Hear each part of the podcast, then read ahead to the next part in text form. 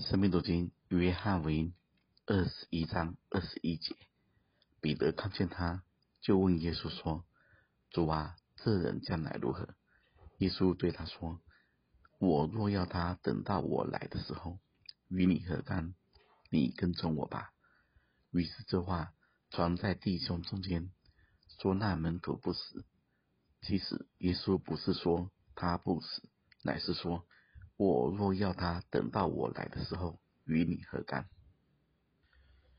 主不要我们看别人，只要专心的跟随他。还有一个很重要的原因，因为我们看人都是看外在、看外貌、看行为。自从善恶术进到人生命中时，人的看法就是根据对。错、好、坏、是非，当我们信了主之后，吃的是生命树，根据的是生命。看人的眼光是看生命，那要怎么看呢？比如说，他从来不会想聚会，现在开始聚会了，那就看他聚会的部分。比如说，他从来不读神的话，现在开始读神的话了，那就看他已经读神的话的部分。比如说，他从来不关心人，现在会关心人了，那就看他会关心人的部分。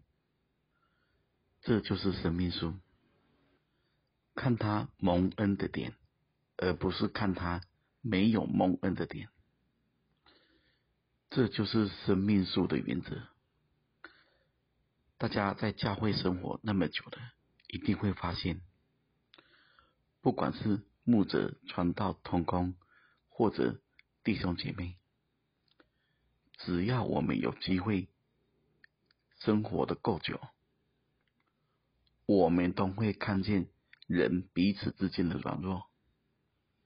有时候，如果我们还有错误的期许，弟兄姊妹，那我们就有很多过不去的事，甚至会说他是牧师传道同工，为什么这样？如果要看人，这条路没有人能走得下去，而那人将来如何，关你什么事？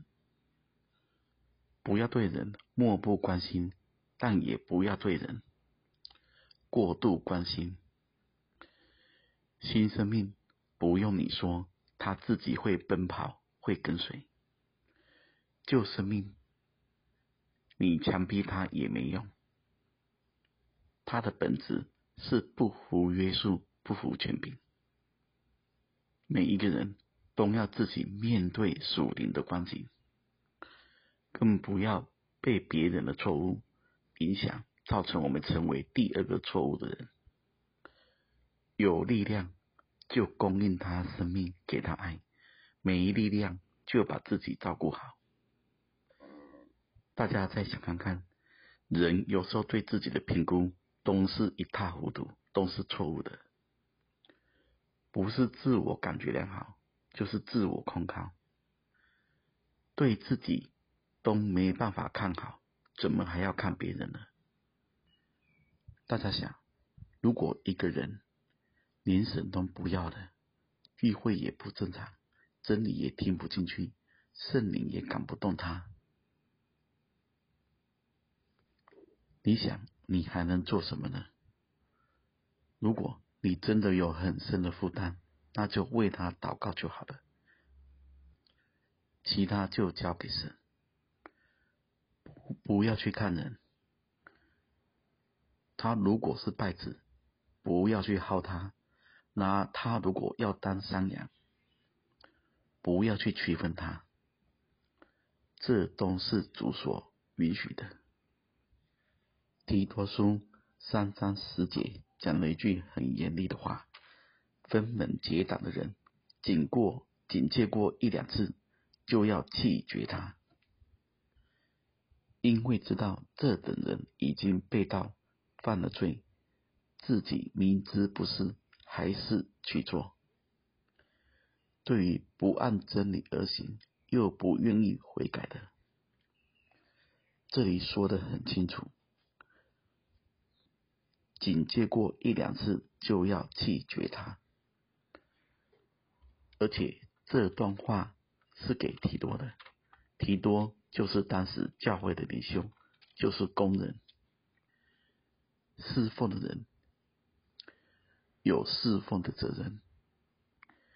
他有所托付，需要对主交账，而他能够做的也不过是警戒一两次，对方不愿意领受，不愿意听，就由他吧。我们都一起专心跟随主吧，愿神赐福大家。